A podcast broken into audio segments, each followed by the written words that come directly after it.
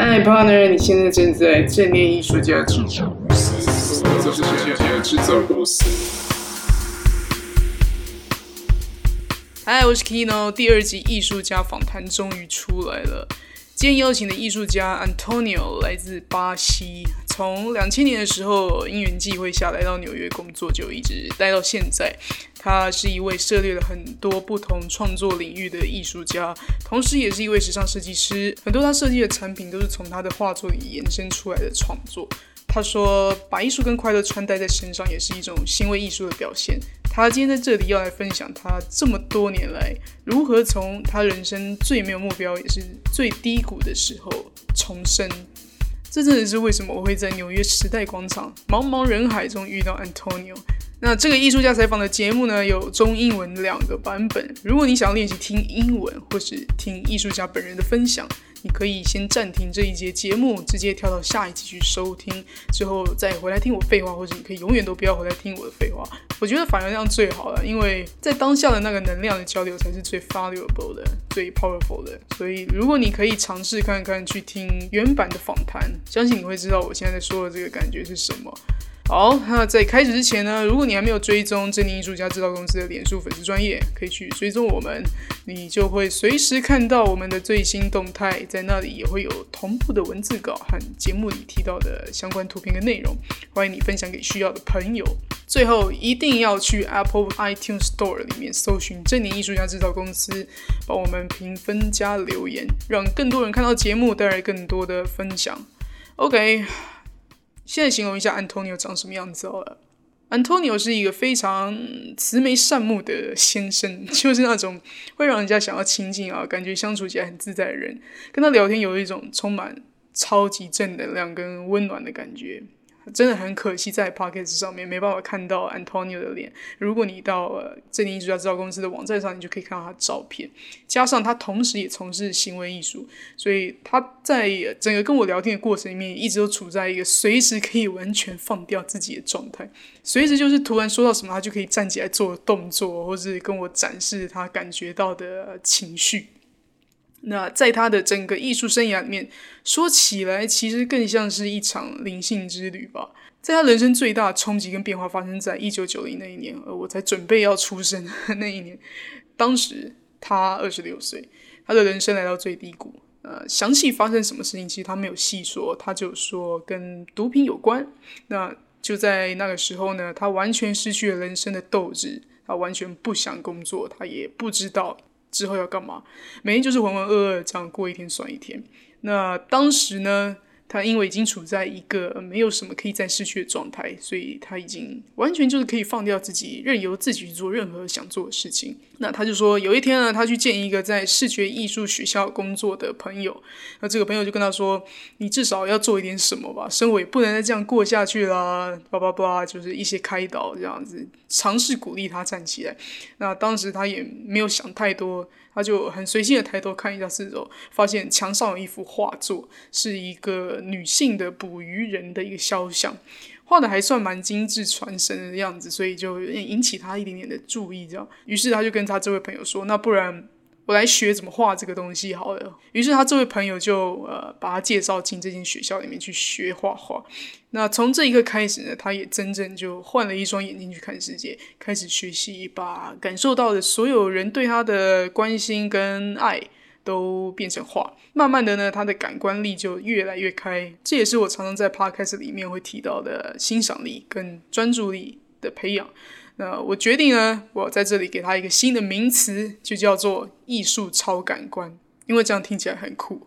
如何开启你的艺术超感官？换句话说，就是类似一种灵媒的超能力，可以放大各种当下的声音跟视觉。你可以比别人得到更多资讯，就连你透过在院子里的一片落叶，都可以感知整个季节，甚至是整个宇宙的这种超能力。很屌吧？这就是我一直以来都很想要得到的超能力。因为我以前常常很容易失忆，我很容易记不住别人的脸跟名字，我也记不住别人跟我讲过的话，所以一直以来我都觉得脑子有问题啊。别人也会因此觉得我没有在认真听他们说话，有时候就会很生气，然后我也会很困扰，我也很想改变啊，但是我不知道怎么办。结果呢？我发现事情其实不这样的，一切都是在我来到纽约之后啊，一切都是在我全心全力专注在从事纯艺术创作之后开始有了改变。我发现啊，第一个我其实不是弱智，第一个我不是弱智，最大的原因出现在我脑袋里的习惯，我脑袋习惯一直去思考一件事情，或者去计划一些跟当下无关的事情，好像就脑袋很害怕浪费时间嘛，一定要我每做一件事情的时候呢，一边思考下一件事情，那你就会说，对啊。这有什么困难的吗？嗯，你的确可以一边讲电话一边浏览网站，然后对方如果问你说：“哎，你有没有在听？”你还是可以跟他说：“哦，我有在听啊。”你刚才说那个那个什么，对不对？然后对方就会说：“呃，好吧，但是感觉你就是没有在听啊。”对啊。我们的脑袋的确可以一次捕捉不同的资讯，看起来是没有什么问题的，但是其实啊，完全浪费了原本可以用一百分的能量去处理事情的机会，最后使得每一件事情都没有办法做到一个品质。自己对于刚刚所流逝掉的时间，你也会觉得很无感，你也会觉得很浪费。这就是为什么我常常忘东忘西的原因。那它延伸出来的问题还有很多啊，包括我最近在脸书发文呢，你自己针对吃东西很浪费时间跟很浪费钱的一个新的一个一个察觉，就是因为我以前不觉得吃东西需要花时间专心，所以再好吃的食物到我嘴里。就是品尝不到那个层次，你拿一百分的食物给我吃起来就像五十分的食物。相反的，当我在认真吃食物的时候，五十分的食物是可以被吃成一百分的享受的。这个呢，就是艺术超感官。有了艺术超感官，你除了可以获得比别人更物超所值的感受，你还可以突然间领悟到很多道理。那说这么多呢，就是要讲为什么艺术超感官这么重要。市面上这么多的心灵书籍跟哲学书籍都会告诉我们要活在当下。活在当下，到底为什么要活在当下呢？因为当下就是人类生命所有问题的一切解答。可以真正百分之百活在当下的人啊，得到的资讯是最多的，得到创意是最多的，得到的享受也是最多的。这不就是人类一直崇拜的神吗？人类很习惯用。呃，一个跟人一样的形象去理解神的存在，但是神其实就是那些莫名其妙对你冒出一句话的这个路人啊，或者是印在地上的彩虹啊，在那个当下突然这么巧妙出现，让你看到，去让你听到，呃，让你因此打消了一个本来你想要打算彻底放弃的事情，对不对？在安东尼奥身上来说，那幅挂在学校里面的画，可能就只是某个学生的作品，可能不是。什么 masterpiece，但是却在他二十六岁的时候，可以彻底改变他，让他成为艺术家，那不就是一个神机吗？安东尼的作品几乎全部都是来自当下的灵感跟创作。他说，他只是接受自己内心的感觉去扩散，让身体去做他想做的事情，让手去画他想画的图案。一般人听起来可能会觉得。啊，什么在说什么？听起来就是怪自以为是，因为我们很少很少，或是几乎没有去真正放手，让自己的自我消失掉。一般人很难放掉害怕失控的恐惧嘛，所以就没有办法去体验这种听起来是怪异乱神的现象。很多人很难相信自己。呃，如果放掉自己，放掉掌控权，让命运去去带你去引导你走到你想去的地方，因为这时候脑袋可能就一直在尖叫说不行不行，我会失去这个人啊，我会失去这份薪水啊，或者我会没有安全感。所以一开始呢，我从他早期的画作里面看到一幅他画了一堆的黄色的缎带，像是一整束花一样被绑在一起。他说这个是当时他感觉到很多人对他的爱跟支持还有关心，就像一个一个单独的缎带，如果绑在一起会变成一束很有力量的花。呃，还有另外一个他早期的绘画作品，他画了一个男性，也是他自己，被一堆看起来像是风。又看起来像是海浪的这个一片一片能量给卷起来，准备好像要起飞的样子。他说他当时是因为很喜欢去海边，每次在海浪要席卷到他身上的时候，那股风的力量就会把他往上带，他整个人就会感觉像是要跟着地球一起起飞的感觉。他说他每次在搭地铁的时候，风就会跟着这个地铁靠站的时候灌进来，这个时候就是他跟风产生连接的时候。那我们其他人这个时候在做什么呢？可能这时候就是在看 Instagram，看有没有人来按赞你刚 po 自拍，对吧？其实我们在聊到这里的同时，安东尼就很突然的瞬间用力的吸气跟吐气，然后跟我说：“你看，这个就是风。”你随时随地都可以感受风的力量，你随时随地只要静下来深呼吸，这个就是风啊！你现在就在海边。对我来说，我也有发现，我在呃开始学习纯艺术之后，我为了要找一些创作声音艺术的灵感，我开始去认真的听各种生活里的声音。像是转开洗手槽里面水龙头声音啊，或是水滴滴下来的声音，还有泡咖啡啊，然后出来走出门看到落叶，我也跑去踩它，去听这个宇宙设计的声音。我会练习自己去聚焦在这些状态，去尝试忘记脑袋里面刚刚对这个事情的认知，就好像你认真看一个中文字，你会不会？一直看，一直看，一直看，突然间就好像看不懂它的感觉。这个时候呢，就很接近在这个当下的状态。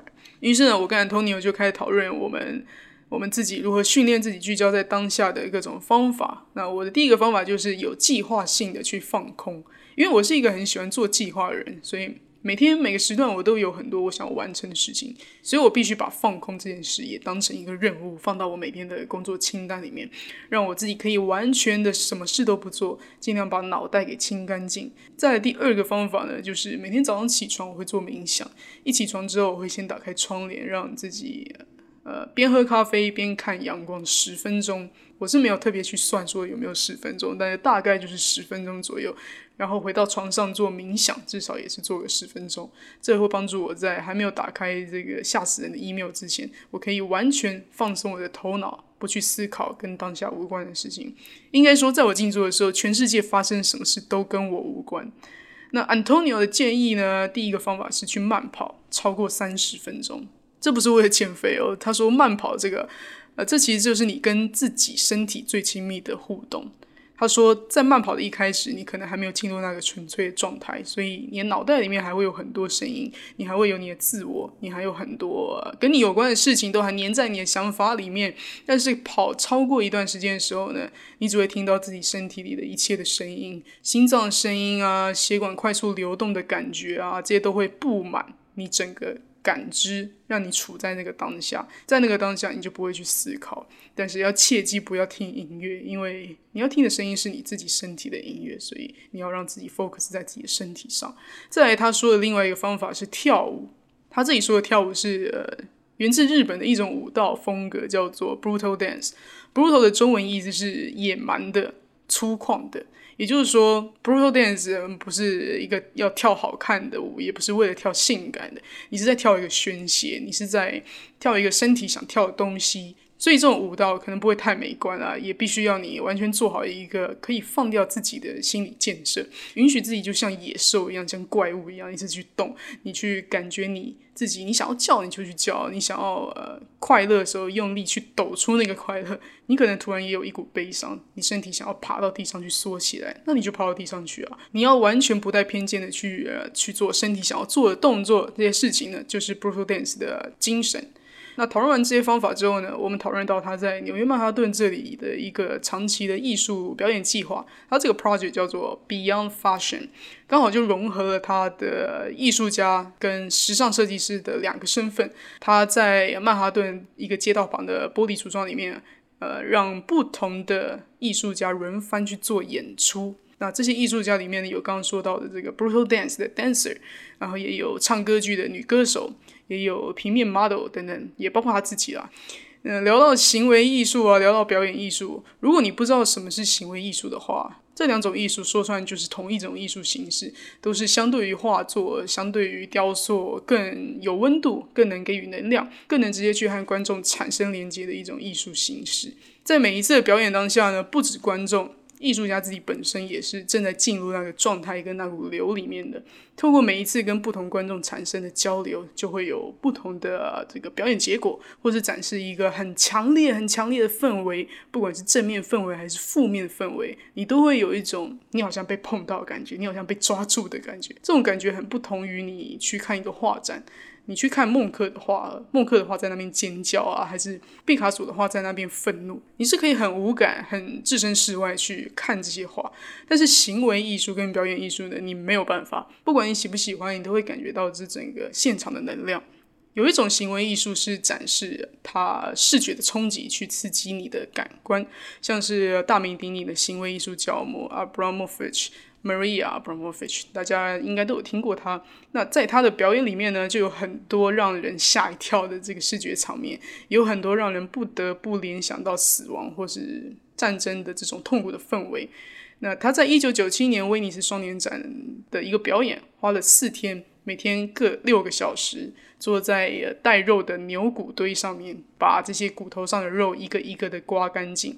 透过这个行为呢，他是在回应巴尔干半岛的战争，逼你不得不去感觉那种地球上有某个角落正在发生的痛苦。呃，另外一种行为艺术的形式呢，是建立在跟观众的交流上。一样呢，行为艺术教母玛丽娜二零一零年在纽约 MoMA 现代美术馆的一个表演，她整整花了三个月，从早上开馆到晚上闭馆，都坐在同一张椅子上。一动也不动，只要有观众坐在他对面的那张椅子上，他都会专心的凝视着对方。这个展览破纪录的超过八十五万的观展人次，很多人面对。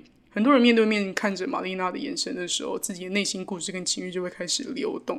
有人看着玛丽娜的眼神就会觉得很惊慌失措啊，然后也有人因为第一次被这么仔细的观看，心中自己的情绪就会跑出来，他就会痛哭流涕。这个就是行为艺术最强大的力量，这个也是 Antonio 呃非常热爱行为艺术的原因。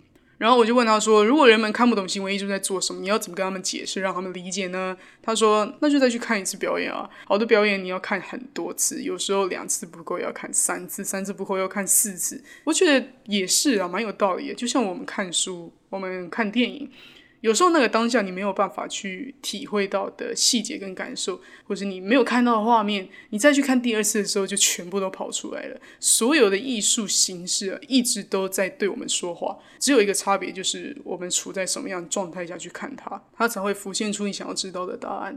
但是首先呢，你必须要先很敞开心胸的去看，很不带批评的去看，去允许自己没有偏见，呃，不要去计较损失，或是你可能什么都没有得到，只要。我们能够持续培养艺术超感官的能力，我真的很喜欢这个词。我觉得这词实在是太棒了。我们就能有能力去欣赏艺术，也就是说，我们有能力去欣赏所有生活里平凡的一切。最后呢，我问他说：“呃。”他是怎么开始从艺术这条路上找到赚钱的方法，同时用这两种身份去工作，让自己的艺术可以变成职业，也让自己的职业有一个属于他自己的意义。这个就完全是这年艺术家制造公司想要传达的理念：要怎么样把生活变得好玩？每个人同时都可以是艺术家，也同时把自己的工作延伸出自己的意义来。这就是宇宙的礼物，好灵性的一个说法，但是真的也完全没有错。还记得他二十六岁的时候什么都没有，因此开始什么都接受的时候吗？就是因为他让自己没有恐惧的去做他想做的所有事情。最后呢，他所学的一切的艺术就带着他找到了他现在的职业身份。在他刚来纽约的时候呢，呃，他就被一个以前很少见面的朋友介绍给一个很有名的时尚设计师当助理，之后就开启了他的设计师之路。同时，他就开始一边创作，一边把自己的作品变成商品。在纽约啊，有很多孵化器的这种组织，我们叫做 incubator，在那里呢，你可以曝光你的 ideas 跟你的作品、你的 project，那那边就会有很多数学很好的人，对数字很有概念的人，就会来找上你，跟你合作，把你眼里看起来是艺术的东西，在他们眼里看起来是呃钱的东西给做出来。他说，身为艺术家，绝对不能讨厌钱，或是看不起赚钱这件事情。真的，我百分之五百同意。如果你看不起赚钱哦，你等于就是在告诉自己，你的艺术品不值得被别人看见，也不值得被喜欢。你自己其实就是在拒绝自己的艺术嘛，因为你不给他们发展的空间。没有钱，你的艺术呢就无法被看见，因此这个世界就会有更多人认为艺术家很穷，艺术家赚不到钱。其实真正让艺术家这个身份穷掉的，其实就是艺术家自己。在纽约的艺术家都知道，永远要去找机会展示你自己，要找机会宣传你自己啊，要找有钱人投资啊，或是找别人合作啊，永远都比你自己单打独斗去赚钱、存钱来的快太多了。想从事艺术，绝对不是等你去银行上班。满三十年，然后终于存到钱之后再开始做事情，因为到时候谁也说不准，你可能差不多也要搬去住医院里面了，对吧？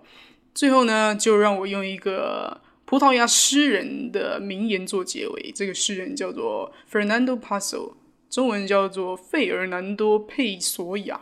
我在跟 Antonio 聊天的过程呢，就聊到这个诗人的诗，然后我们都觉得这实在太符合人生了，所以要来读这个诗，分享一下。I was a man for reality, but life came and found me。中文这个应该怎么翻呢？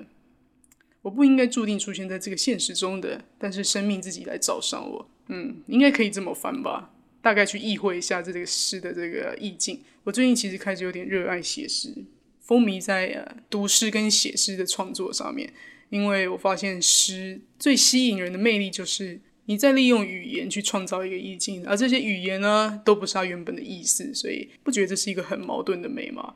好了，那今天呢有点长，大概是这样。希望你也能开始培养你的艺术超感官，在每个当下找到你人生的所有解答。如果你想看 Antonio 的所有作品呢，最好的方法就是去看他的网站。我会把他的网站贴在正念艺术家制造公司的脸书粉砖。那更多我们聊天过程里面提到的关于 Antonio 的作品照片，还有他本人的真面目，可以在正念艺术家制造公司的网站上面找到。欢迎你好好去欣赏他所有跟爱有关的艺术创作。那今天也谢谢你耐心的收听，我们下次见。